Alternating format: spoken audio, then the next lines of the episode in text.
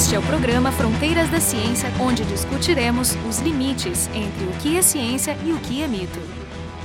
O Brasil parece estar novamente em guerra contra as comunidades indígenas, isto é, os descendentes dos povos originários dessa terra, que vêm sendo espoliados desde a colonização europeia. Estima-se que a população originária brasileira, que seria de 2,5 milhões de pessoas em 1500, tenha sido reduzida em 90% somente durante o primeiro século da presença do europeu aqui, tanto pelas doenças trazidas quanto produto da violência da ocupação. O genocídio dos povos originários continua até hoje. Entre 1900 e 1957, estima-se que 80 tribos foram dizimadas no país. Os anos 60 foram particularmente violentos, incluindo o emblemático massacre do Paralelo 11 dos Cintas Largas, em 61, denunciado, entre outras atrocidades, no relatório do promotor público Jader de Figueiredo Correia em 1967, com 7 mil páginas de denúncias documentadas que levaram à extinção, inclusive, do Serviço de Proteção ao Índio e acusação de 134 funcionários que porém nunca foram levados a julgamento. Esse relatório era tido como perdido em um incêndio, mas reapareceu em 2013, permitindo eh, a reavaliação dos dados daquele período. As investigações da Comissão Nacional da Verdade mostraram que ao menos 8.350 mortes confirmadas de indígenas ocorreram entre 1947 e 1988, especialmente durante a ditadura militar. Mas o fato é que dos cerca de 100 mil remanescentes originários estimados em 57, menos da metade chegaria ao final dos anos 60. Somente após a Constituição de 1988, com a proteção dos territórios indígenas e algumas outras regulamentações, a população começou a recuperar-se, chegando aos 280 mil que temos hoje. Nos anos 80, surgem as novas ondas do garimpo ilegal na Amazônia, mobilizando dezenas de milhares de pessoas que adentram territórios, mesmo sob a proteção da Constituição Federal. E mais uma vez, estimulados pelo discurso oficial, recomeçam esses ataques em plena pandemia. Dessa vez é importante estarmos informados saber deles antes que se intensifiquem e cobrem mais vidas. Esta é a segunda parte da entrevista com a jornalista Naira Hofmeister e o biólogo Pedro Papini. Conversando com ele estamos Marco Idiar, do Instituto de Física, e eu, Jorge Kilfo, do Instituto de Biociências. É, a matéria de vocês tem esse título, né? Impressionante. Mineração e garimpo disputam área maior que a Bélgica dentro da terra indígena Yanomami. Mas vamos a alguns dados. O Rutucara, que é o instituto, ele faz um monitoramento né, dessa parte do impacto humano. Fala um pouco disso, porque isso é, é o lado real da coisa. Ou seja, estamos ali explorando minérios de forma irregular, mas as consequências mais imediatas são uma extrema violência. Acho que foram duas perguntas. A primeira, né, essa questão da, do impacto social, assim, né, desses ataques, que está sendo noticiado na mídia e, e, propagado, claro, é, noticiado pela Rutucara, essa associação indígena que denuncia esses ataques, é, que começou uma escalada de violência aí é, por volta de 10 de maio quando os, garimpeiros atacaram, atiraram na comunidade é, Yanomami Palimiu, porque nessa comunidade os indígenas fizeram uma espécie de barreira para controlar um pouco essa passagem de, de, barcos do garimpo, né, levando pessoas, trazendo pessoas e, e materiais, né, e gerou esse conflito. Então a gente teve vários dias de ataques com bombas de gás, com fuzis, né, que até onde se sabe não gerou nenhuma, levou nenhuma morte de indígena, mas levou, né, teve feridos. Um barco de garimpeiros virou uma canoa que tinha inclusive crianças. Então é um conflito que está escalando assim e, e, com pouquíssima assistência do, do Estado para prover segurança, né? Os relatos são terríveis. Pode dizer também pouquíssima presença na mídia, né? Ou seja, uhum. há um uhum. silenciamento sobre isso. Não está acontecendo nada lá. Eu até acho que a imprensa está um, tá um pouco mais atenta, né, do que, do que já teve. Acho que uh o fato de que alguns veículos, por exemplo, tem é, essa reportagem que o Pedro mencionou da Repórter Brasil, é uma reportagem feita em conjunto, em parceria com outro veículo que chama Amazônia Real, que é um, que é um veículo de jornalismo local da Amazônia, que faz, enfim, ótimas, é uma cobertura muito interessante, né? Foram eles que primeiro mencionaram esse possível envolvimento do, do PCC nesses ataques, né? É, e eu acho que como eu acho que hoje a gente tem um ambiente de notícias né, muito mais democrático, né, muito mais amplo é, e diverso, e eu acho que com isso essa, essa é, é, impossível não, não enxergar, né? Porque, por exemplo, a Amazônia Real vai noticiar todas as vezes que aconteceu um ataque. Claro. E aí, com isso, de repente, o, sabe, o G1, bah, não, nós temos que dar isso aqui, a Folha vai ter que dar, o Estadão vai ter que dar, e quando tu vê, tu gera um, uma, uma, uma um fluxo de, de informação que é que, que, do, que, as, que nenhum jornal mais pode ignorar essa situação, né? Então acho que isso é uma coisa boa, né, que a gente tem. Agora, a gente tem uma dificuldade de cobertura enorme, né? Como a gente falou, uma, uma, uma, fazer uma reportagem num lugar desses é caríssimo, né? Porque tu precisa alugar um avião, né? É, enfim, são um helicóptero, além de ser super perigoso, né? Então, nesse sentido, é difícil. Essa gente que tu citou é a Amazônia Real, Amazônia, Amazônia Real. Real. Então, eu estava lembrando também que foi mencionado o Instituto Rutucara, que foi criado pela, pela comunidade Yanomami, né? Quer dizer, isso é uma, uma estratégia defensiva muito interessante, ou seja, eles têm um, um, instituto que levanta dados, que organiza, de forma que quando uma denúncia vem dali, não é assim, fulano dando um grito lá no canto, não, ela vem com tabela, gráfico, com foto, com, ou seja, é um, é um serviço completo e isso é muito importante para a credibilidade. Eu acredito que foi o que protegeu também essa comunidade durante um certo tempo até essa nova onda, né? Exatamente. Por exemplo, nesse caso dessa nossa reportagem, é, uma parte dos dados, depois o Pedro pode também falar melhor aí, que é o nosso homem dos dados. É, uma parte dos dados a gente obteve a partir de fontes oficiais do governo, né? Mas a parte dos dados, por exemplo, relativa a garimpo, a gente obteve a partir de uma rede de observadores que monitora a Amazônia em vários aspectos e cuja fonte de, de informação deles é, por exemplo, são essas associações indígenas, relatos. Então, eles recolhem esses relatos e geolocalizam no mapa onde que estão aqueles garimpos. Então, por exemplo, através desses relatos, a gente conseguiu jogar no mapa e ver que ao, ao, redor dessa, dessa aldeia chamada Palimiu, que é onde aconteceu esse primeiro ataque em maio, né, e aonde tem sido recorrentes os ataques, foram vários ataques nessa localidade que tentou interceptar essa rota de abastecimento do garimpo, né? Ali ao, ao, redor dessa, no curso do rio que passa na frente dessa, dessa aldeia, tem 40 e tantos pontos, 43 pontos de garimpos, né? Uhum, no rio. No rio, 43 pontos de garimpo. Ou seja, ali numa extensão de terra mais ou menos, né? Assim, não é uma enorme extensão. A, a terra indígena é uma gigante, mas essa parte é a parte norte, bem próxima da Venezuela, né? Então, enfim, assim, é, é, é super importante que. E, e, os indígenas hoje é isso, assim, eles são muito organizados. Todas as. Eu já fiz muitas matérias é, em comunidades indígenas, todas têm associações que as representam, inclusive judicialmente, porque eles precisam ter essa, essa representação formal, porque há muitos processos né, judiciais que, que são do interesse deles, então eles são parte nos processos em vários casos. É, e tem também associações, uh, digamos assim, que congregam vários povos, né? Por exemplo, a PIB, que é a Associação dos Povos Indígenas Brasileiros, a Articulação dos Povos Indígenas Brasileiros, desculpa. Enfim, a organização indígena hoje é bastante grande, embora eles não, por exemplo, eles não tenham quase representação formal política, né? Na, a gente sabe, na Câmara de Deputados, no Congresso, de uma maneira geral, a gente tem uma parlamentar indígena, que é a Joênia Wapichana, né? Que é uma parlamentar da rede. Mas enfim, mas eles estão, eles não, eles não estão, não estão para brincadeira, já aprenderam, né?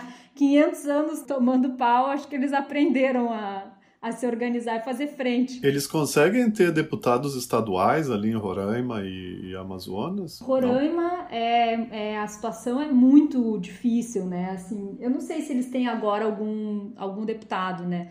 Mas, uh, mas em Roraima a gente tem né, os, os, os, caciques políticos de Roraima são, por exemplo, o Romero Jucá, que é um cara que tem, enfim, que é, por exemplo, o padrinho de um desses projetos de lei que tenta regularizar a mineração em terras indígenas e, e, e uma, uma figura da qual os indígenas têm piores relatos possíveis, né? Chama atenção, né? Com um lugar tão pequeno e remoto, né? Algumas, algumas personalidades políticas emergem ascendem, então, praticamente no centro da República, né?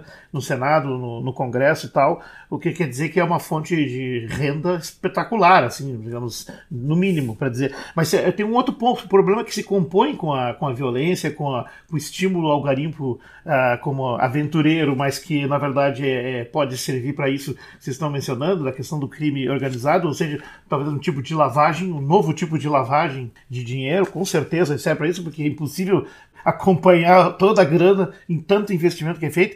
Mas tem a questão da saúde. Nós estamos no meio de uma pandemia. Parte do problema é que é, as vacinas foram direto para os garimpeiros ilegais e não chegaram nas comunidades Yanomami registradas. É verdade isso? É, os Yanomami, essa associação Utucara, novamente, né, é, fez essa denúncia, Jorge, em relação às vacinas da Covid, né? Eles têm, é, a gente sabe, os povos indígenas é, foram o grupo, um grupo prioritário, né, de vacinação no Brasil.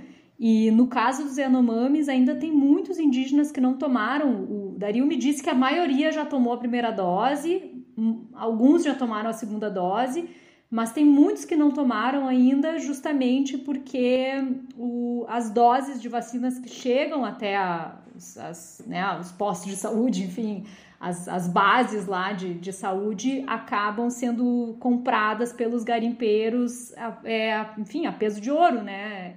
Em troca desse ouro que está ali, né? Então, nesse sentido, é, tem, um, tem um, um, um receio muito grande, né? Dos, dos, das lideranças de que isso possa trazer, justamente porque os povos indígenas foram escolhidos como grupo prioritário, Exato. porque eles eram mais vulneráveis, né? Eles seja... são mais vulneráveis, especialmente aqueles muito isolados lá, né? Quer dizer, ou seja, ali o, o, eu, eu, até li um estudo, né? Acho que foi o próprio Pedro Alal que mostrou, né? Que o o índice de mortalidade nas comunidades indígenas é, é, é mais do dobro, né? Do, do resto é sete do... vezes, é sete, sete vezes, vezes, mas, mas, mas são, são, são uh, indígenas urbanos. Ele não fez. Então, imagina. É, é pelo perfil. Ele não é, fez indígenas aldeados, ele fez indígenas urbanos. Até essa foi a fonte de polêmica lá no, é. no na CPI que que estavam dizendo não, não, mas nas aldeias foi se priorizada a vacinação, mas não os indígenas urbanos. Até o senador é. esse de, deu a entender que esses indígenas urbanos não eram indígenas da verdade, eram, eram sim, pessoas que se auto Uma disputa ideológica, é uma disputa ideológica, mas ali no caso é uma denúncia concreta, ou seja, eles estão falando que era prioridade e exatamente estão falando de uma população que não recebeu a vacina e que os ilegais que estão ali receberam.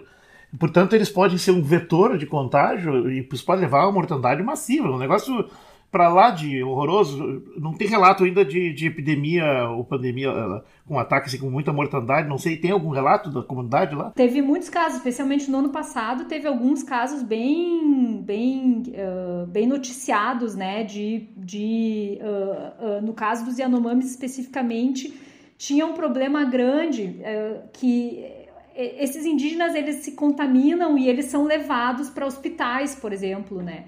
E, e, e, isso também se, é, impõe uma, uma, uma, violência contra a própria cultura deles. Os funerais, enfim, é, foram modificados, né? Todos os rituais, né, dos indígenas, que no caso dos Yanomamis é muito forte, eles preservam a cultura de uma maneira. Até tem um livro que o próprio Davi Copenau escreveu, que é brilhante, um livro maravilhoso, chama Queda do Céu, né? Que relata toda a forma, toda a cosmovisão dos, dos Yanomamis, que é um negócio lindo, assim.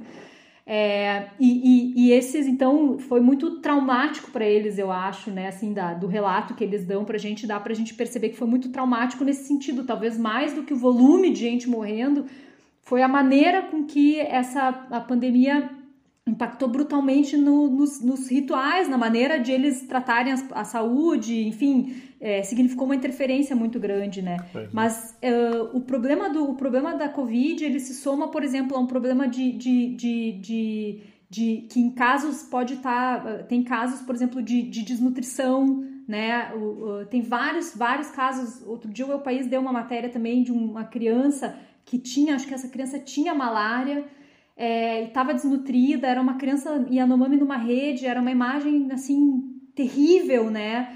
É, e, e, é um, um pouco esse essa o resumo né da forma como a gente tem sido negligente né enfim uh, uh, em, em, em, não em não em não atender às necessidades né dessa população porque elas estão ali entregues a esse a esse sistema de, de, de do crime a, a, lei do crime né uh, não não as autoridades não reagem nesse caso por exemplo dos ataques é, várias vezes foram, foram de, inclusive determinadas pelo Supremo Tribunal Federal medidas que a União deveria tomar, não tomou. Teve um dia, né, Pedro, que o Exército mandou um, um pelotão, ficou duas horas o pelotão na, na área. Quando saiu o pelotão, os caras atiraram de novo, né? Então, assim, é, fica aí. Acho que o voto, teve o voto numa decisão do ministro Barroso que menciona assim com todas as letras, a União está sendo negligente, né? Está agindo, enfim, contra esse, né? Contra esse povo,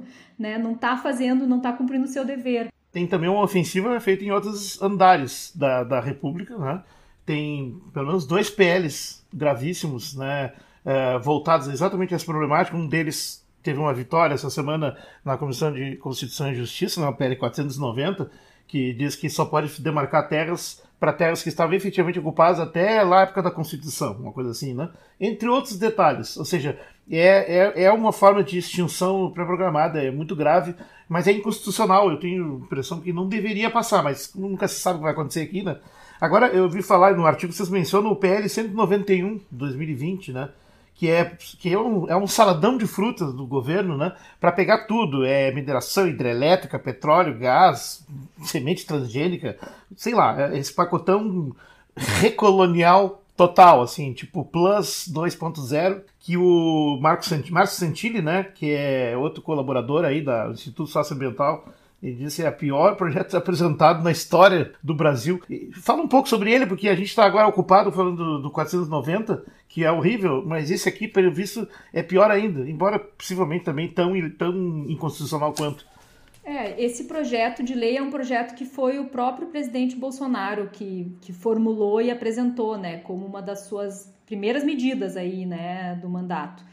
É, ele não te, ele não tramitou até agora. Ele não, eu acho que ele é talvez tão complexo nesse sentido, né? Como tu mencionou, é uma salada de frutas é, que ele não, ele não teve andamento, né? Ele, ele legalizaria, por exemplo, mineração né, nessas terras. Agora, esse que tu, o, esse projeto de lei que, que foi essa semana teve foi aprovado na Comissão de Constituição e Justiça, que é diferente, né? São, são outros objetivos, mas ele também tem impacto nessa questão da mineração, porque ele também legaliza, por exemplo, todos esses garimpos que estão lá na terra indígena no Mami e todos os outros garimpos que existem em terra indígena no Brasil seriam legalizados. Ele, ele aceita que esses garimpos existam e legalizaria esses garimpos, né? Então, enfim, ele também tem esse, esse, esse, esse impacto minerador, né? Mas esse do Bolsonaro não teve impacto uh, formal porque ele não tramitou. Embora a gente, o Pedro pode falar aí que a gente detectou que o fato de Bolsonaro ter apresentado esse projeto elevou muito o volume de requisições minerárias em terras indígenas, né, tipo, Pedro? As ações na bolsa subiram. É, é algo assim, é uma coisa que a gente é, investigou lá na, na, primeira matéria que a gente é, contribuiu é, para o Amazônia Minada, né, que era um quando a gente começou a, a analisar esses dados de mineração em terras indígenas, a gente viu que o ano de 2020 foi um ano recorde de, é, de proposição de requerimentos né, para minerar em terras indígenas. E, e, e, o curioso assim é que é, existiam momentos, dias assim, ou períodos que tinham picos né, de requerimentos.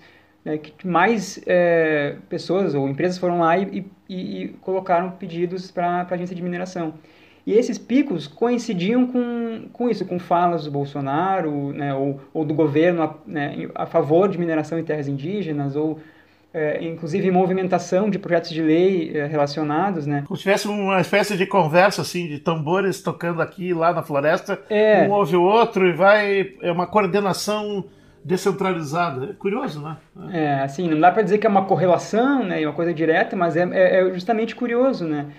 Assim, o governo se movimenta a favor disso, daí né, o interessado vai lá, não, ó, eu acho que tem chance disso realmente acontecer, vou aqui já garantir meu pedaço aqui, né? Agora, eu, quero fazer uma pergunta é, que, que, que é por dever de ofício, não tem como deixar de fazer.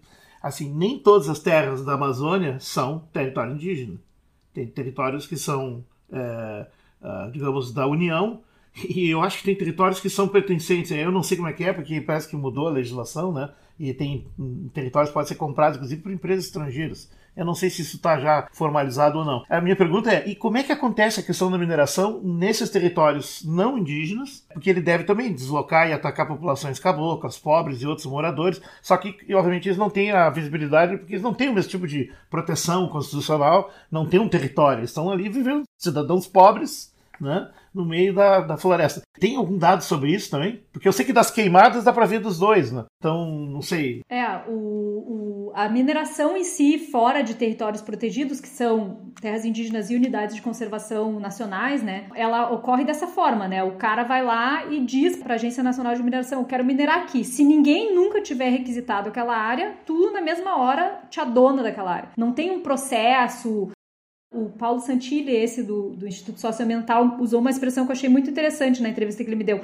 É um processo cartorário. Tu chega lá e diz: Isso aqui é meu e abre a área e começa a pesquisar, né, no caso. Como se ela não valesse nada, não tivesse nenhuma importância ambiental, nada. E, exatamente. Claro, para tu instalar uma, uma, uma, mineração, tu precisa fazer um licenciamento e tudo mais. Isso e é mais... obedecer a lei, aí tem... É, pois é. E isso é mais uma questão, né, Jorge, que também tem uma, uma lei de licenciamentos, é, a, a lei de licenciamento também foi alterada recentemente, né, agora, foi. né. Piorada. Isso, então, também uhum. tem mais esse aspecto aí legislativo, né, a gente percebe que as coisas se conectam conectam, né? Mas de qualquer maneira, assim, por exemplo, no caso dos indígenas mesmo, né, que é um, é um tema que a gente costuma acompanhar, há casos de, de operações de mineração na borda do território indígena, ou seja, não está incidente dentro do território, né, mas está grudado no território. Como está grudado, não é terra indígena, pode, licenciam, fazem e tem casos de contaminação de, de populações inteiras, né? Populações indígenas. Incursões e. e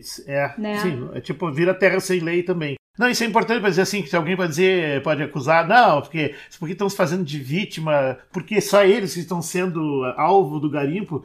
Não, eles são os que têm visibilidade, por sorte, porque tem uma organização de direitos institucionalizados. Os outros, é, é, é o resto, inclusive, está talvez numa situação até mais precária. Mas assim, eu, eu, não sei, mas provavelmente tem garimpo igual, quantidades iguais ali, porque o ouro pode estar em qualquer lugar. E, mas e, e, enquanto essa, as questões, por exemplo, dos conflitos, uh, né, agora vocês falaram, ah, não, uma canoa foi virada, como é que vocês chegam nessas informações, né? Porque aí não é base de dados, é, de alguma forma tem que ter um cruzamento. Sim, né? aí nesse caso a gente faz a apuração jornalística mais tradicional de conversar com as fontes, né? É, por exemplo, nesse caso, a, a Rutucara, a Associação Yanomami, registra isso em documentos, né? Eles têm é, documentos que eles enviam, por exemplo, para as autoridades, é, revelando, denunciando esses ataques, né? Então a gente também, isso, por exemplo, se a pessoa lê a nossa matéria e clicar lá, ela vai ver que várias dessas informações estão, tem um link para um documento da, produzido pela Rutucara, né? É, essa, essa, é a maneira que a gente tem de, de fornecer transparência, né, para essa, para da onde a gente tirou essa informação, né? E essa, esse cruzamento de dados do qual o Pedro falou aí, de bases de dados públicos que a gente fez no projeto Amazônia Minada, né, e que é o que nos dá aí um manancial de, de, de possibilidades de pautas, né, de reportagens a serem feitas ainda.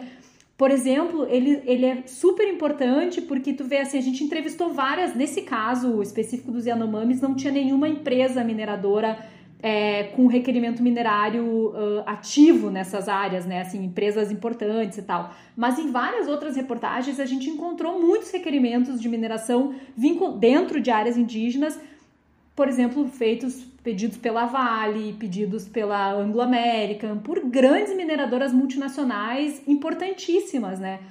E quando a gente pergunta para essas mineradoras, porque esse é o papel do jornalista, a gente revela essa informação, mas pergunta para a mineradora: por que, que vocês têm esse requerimento minerário nesse dentro dessa terra indígena?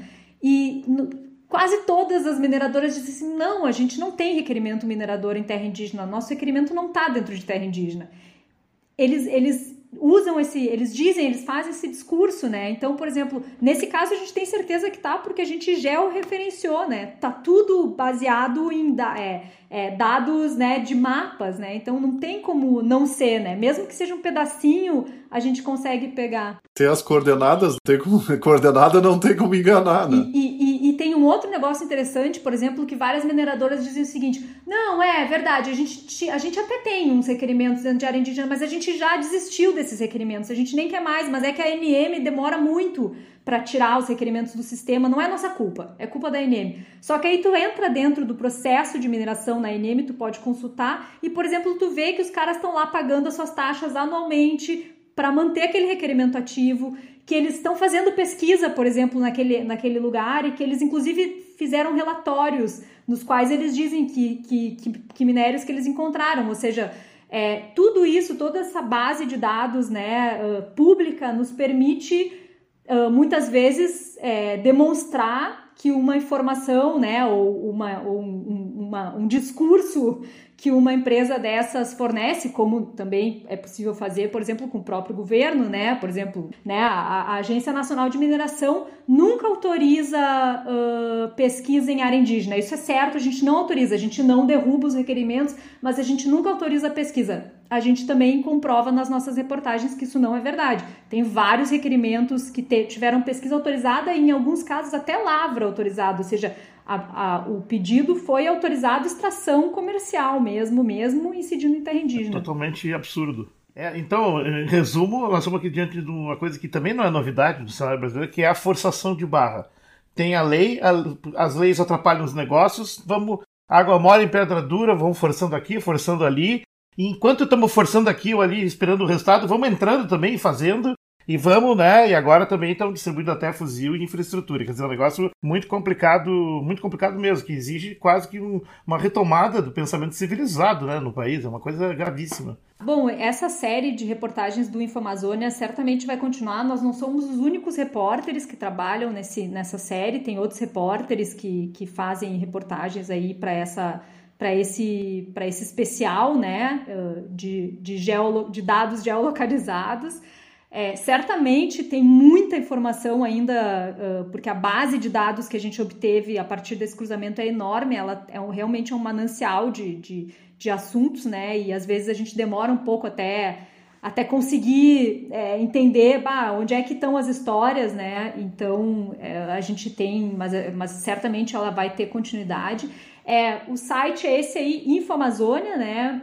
E aí dentro desse site Infamazônia existe esse projeto Amazônia Minada, é bem fácil de localizar. Nesses dados que o Pedro analisa ali, tu chegou a ver se tem sobreposição ou são disjuntas as áreas, por exemplo, onde avança a, o desmatamento para o gado, as áreas das queimadas, que também tem a ver com a agricultura, e as áreas da mineração as áreas da mineração, porque me parece que são três coisas até um pouco diferentes, né?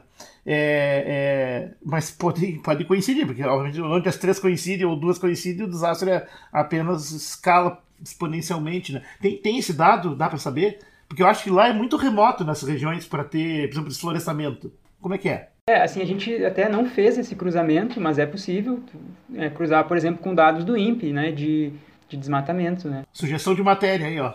é isso, né? No caso, por exemplo, da terra Yanomami, tem muitas regiões dentro da Amazônia de difícil acesso, né? Que os garimpeiros acessam. Na área de Roraima, na borda da terra indígena, certamente deve ter, porque Roraima é um estado que tem muita criação de gado, né, tradicional e outras, enfim, outras atividades de agroindústria, né, de agronegócio. Mas essa fronteira, fronteira agrícola é mais é, Pará, Mato Grosso, né, é, são outras são outras outras áreas outros focos né? Vou trazer de novo a minha pergunta sobre como é que se faz uma investigação e, e como é que se faz fact checking né? Checagem de fatos. É checagem de fatos. Pode ser assim ah não eles estão inventando é todo mundo inventando são são as ONGs. Como é que a gente chega nos dados e como é que a gente faz a, a checagem dos fatos à distância? Uma das grandes assim é, ferramentas que a gente tem hoje em dia que permite essa fazer reportagem assim à distância, né? A gente, enfim, eu não conheço a Amazônia, nunca fui, mas eu posso fazer uma reportagem sobre mineração na Amazônia. É que a gente tem acesso a muitas bases de dados, né? sejam elas criadas, geradas por instituições ou pelo próprio governo. Né? A gente, é, coisas que podem levar para uma investigação, uma matéria, né? especialmente quando a gente cruza essas bases. Por exemplo, é justamente esse cruzamento de bases de dados que, que é o Amazônia Minada na sua essência. Assim, né? A gente tem feito muitas reportagens sobre essas atividades né, agrícolas e mineradoras agora né, que colocam em risco a Amazônia e, e acho que o grande recado, assim, que, que acho que a gente mesmo toma como fonte de, de, de curiosidade para que essas pautas possam acontecer é isso, né? Todas essas atividades estão monitoradas, é possível, né, para qualquer um, não é porque a gente é jornalista, qualquer pessoa pode entrar nessas bases de dados olhar, isso tem, em alguns casos até tem, por exemplo, o Map Biomas, que é um projeto super legal, tem visualizações, tu olha mais ou menos fácil ali como é que tá o avanço do desmatamento, tem vários casos que é possível tu saber por que, que esse desmatamento está sendo causado, né? O que, que atividade tem nessa, nessa localidade. Então, a dica que eu dou é, é essa para o cidadão. sigam aí o, né, o jornalismo profissional que está fazendo boas reportagens sobre isso. Não somos só nós, a gente deu outras dicas aí, Repórter Brasil, Amazônia Real, e tem muita gente fazendo reportagem legal, o site O Eco.